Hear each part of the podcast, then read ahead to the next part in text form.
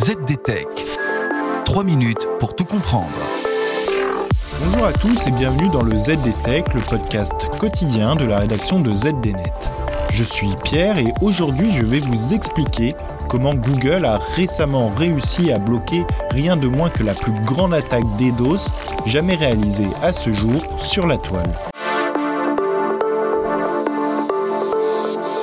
Le 1er juin dernier est à marquer d'une pierre blanche pour le monde de la cybersécurité. Ce jour-là, Google Cloud, la branche cloud du géant américain, a annoncé avoir protégé un de ses clients contre rien de moins que la plus grosse attaque DDoS jamais enregistrée à ce jour. Mais avant d'en venir au sujet qui nous occupe aujourd'hui, peut-être puis-je suggérer un petit rappel à l'attention des néophytes en matière d'attaque cyber une attaque par déni de service distribué, aussi appelée attaque DDoS, voit un attaquant inonder le réseau ou les serveurs de sa victime sous une vague de requêtes Internet si importante que son infrastructure se trouve rapidement submergée par le nombre de demandes d'accès. Conséquence, les services de la victime sont ralentis, voire mis complètement KO, ce qui empêche ses utilisateurs légitimes d'y accéder. Or, le 1er juin dernier, l'attaque DDoS déjouée par Google a culminé à une bagatelle de 46 millions de requêtes par seconde.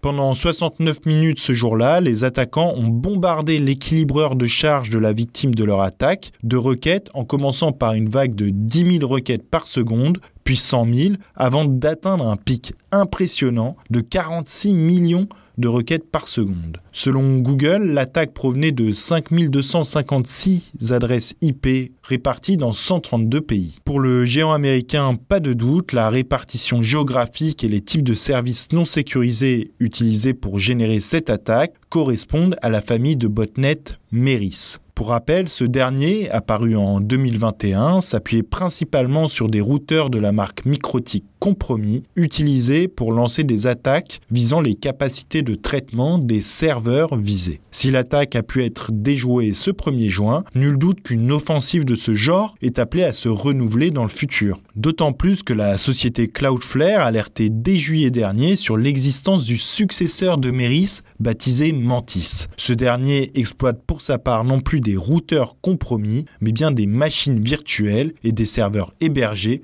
par des sociétés de cloud computing. De quoi donner du travail aux acteurs de la cybersécurité dans les mois à venir, c'est le moins qu'on puisse dire. Et voilà, normalement on a fait le tour du sujet. Pour en savoir plus, rendez-vous sur zdnet.fr et retrouvez tous les jours un nouvel épisode du ZDTech sur vos plateformes de podcast favorites. ZDTech. 3 minutes pour tout comprendre.